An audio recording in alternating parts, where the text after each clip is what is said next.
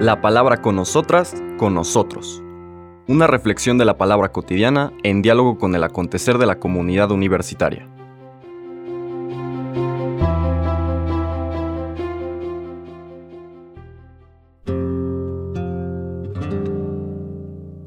Hola, buenos días. Bienvenidas, bienvenidos a la palabra con nosotras, con nosotros.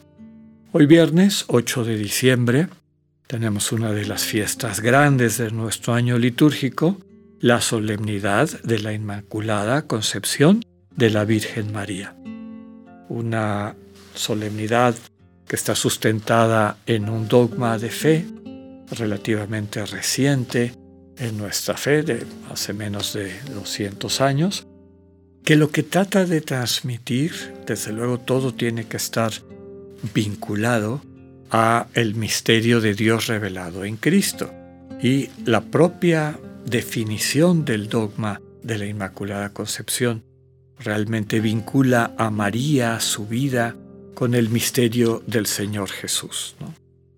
Particularmente una gracia anticipada que viene de la entrega del Señor Jesús en la cruz, eso que podemos experimentar todas y todos de ser sanados, sanadas al ser vinculados al cuerpo de Cristo en nuestro bautismo, con todo el simbolismo, y no solo simbolismo, sino experiencia sacramental que el bautismo transmite, esa presencia real de Cristo en nuestras vidas cuando entramos a formar parte plenamente de su cuerpo a través del bautismo y que de alguna manera María recibe en el momento de, su concepción, en el momento en que Dios la llama a la existencia, en la concepción por parte de sus padres, y que de alguna forma ya está beneficiada por lo que ese amor del Dios que entrega la vida para que tengamos vida puede hacer en el resto de la iglesia. Podríamos decir que el estado de María, que la acompaña a lo largo de toda su vida, es equiparable, sin lugar a dudas, al estado de quien ha sido bendecido por el bautismo, ha sido bendecida por el bautismo, por su vinculación al cuerpo de Cristo, y por eso decimos que tal cual la asunción y la concepción inmaculada de María son imagen anticipada de la iglesia, de todas y todos nosotros. Pero meditar en eso y sobre todo acercarnos a María como nuestra madre, como nuestra maestra, dejarla que nos transmita lo que esa bendición significa, vivir en estado de gracia, aprender a cuidar el estado de gracia, que vamos a explicitar en un momento más en el resto de nuestro comentario, pues es el sentido fundamental de que celebremos esta solemnidad. Es por eso que la liturgia nos lleva ahora a uno de los relatos de la infancia, en particular en el Evangelio de San Lucas, y vamos a leer del capítulo 1, versículos 26 al 38, lo que se conoce como la Anunciación, o como la encarnación del Hijo de Dios. En aquel tiempo el ángel Gabriel fue enviado por Dios a una ciudad de Galilea llamada Nazaret, a una virgen desposada con un varón de la estirpe de David llamado José. La virgen se llamaba María. Entró el ángel a donde ella estaba y le dijo, Alégrate, llena de gracia, el Señor está contigo. Al oír estas palabras, ella se preocupó mucho y se preguntaba qué querría decir semejante saludo.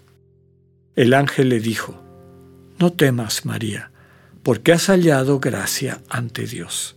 Vas a concebir y a dar a luz un hijo y le pondrás por nombre Jesús.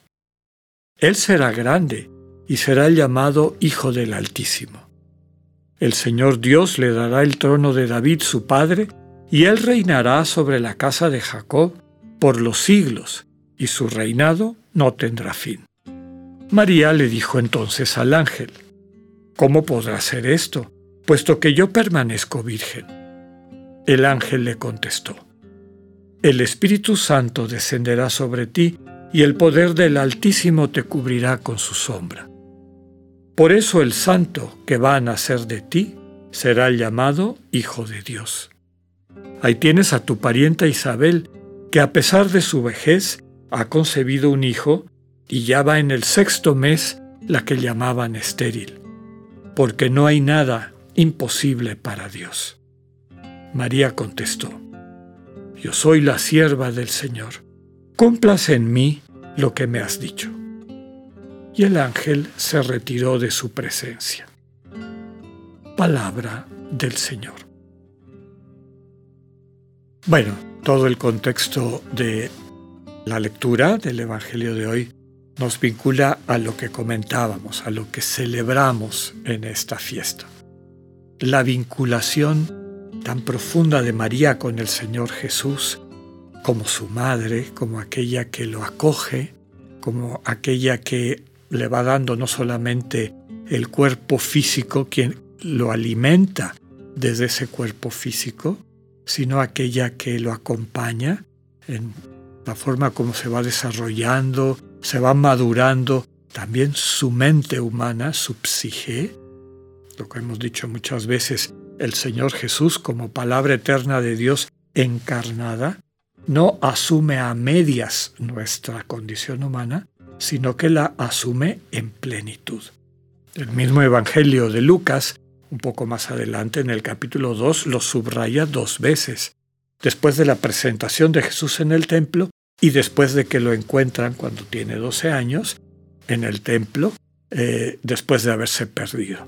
En ambas situaciones, Lucas dice, el niño va creciendo en estatura, sabiduría y gracia de Dios.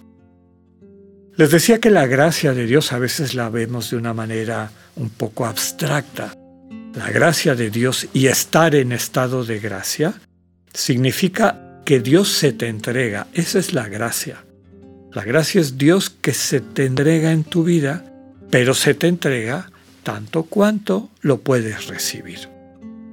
Toda la vida espiritual es una vida de ir ensanchando nuestra conciencia, nuestro corazón, para poder acoger cada vez más la infinitud del amor de Dios que se nos entrega. La gracia, por lo tanto, es el Dios mismo que quiere ser parte de tu vida, que se entrega a ti, que se vacía en ti, que te alimenta. Y desde luego la Eucaristía es una experiencia profunda de lo que eso significa. Eh, y estar en estado de gracias, estar en estado de acoger conscientemente eso. No es una cuestión mágica o meramente un, un dictamen jurídico es estar con esa sensibilidad para acoger la presencia de Dios. Eso es lo que le dice el ángel a María. Estás llena de gracia. Es decir, estás llena del Señor que está contigo. Estás capacitada para sentir con ese Dios, para amar lo que ese Dios ama, para desear lo que ese Dios desea. Seguramente que María, por lo que nos transmite el relato de Lucas, había deseado como todo el pueblo de Israel y en particular como toda mujer de Israel, el poder facilitar la venida del Mesías, ser la madre del Mesías. Y vemos cómo se da esta alternancia. Primero se habla de Jesús como el trono de su padre David, pero termina diciendo, este niño será llamado Hijo del Altísimo, porque es el poder, el dinamismo del Espíritu el que hará que en tu vida, en tu seno, el Hijo de Dios se convierta en ser humano. Quisiera terminar nuestra reflexión de esta fiesta y vuelvo a recomendarles la mejor maestra para entender lo que este misterio significa, es María nuestra Madre. Acercarnos a ella y pedirle la gracia de sentir lo que se percibe cuando uno está lleno de esta gracia de Dios, sentir que Dios está con nosotros y poderle decir continuamente, he aquí tu siervo Señor, ¿cómo quieres que amemos hoy? Que pueda convertir mi vida en bendición para los demás. Quiero terminar citándoles, y perdónenme que me tome un poquito más del tiempo propio de nuestro podcast, con una oración de la liturgia de Navidad en las iglesias orientales cristianas.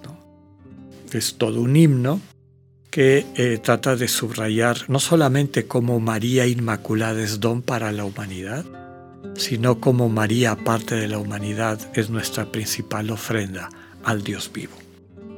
Y cito textualmente, ¿qué te podemos ofrecer, oh Cristo, en tu Navidad, en tu Natividad? Puesto que has nacido por nosotros sobre la tierra como un hombre. Todas las criaturas que son obra tuya te ofrecen su testimonio de gratitud, los ángeles su canto, los cielos las estrellas, los magos sus dones, los pastores su admiración, la tierra la cueva, el desierto el pesebre. Pero nosotros y nosotras te ofrecemos una Madre Virgen, a María, que es una de nosotras, de nosotros. Que podamos vivir a plenitud esta bellísima fiesta. Que tengan un buen día, Dios con ustedes.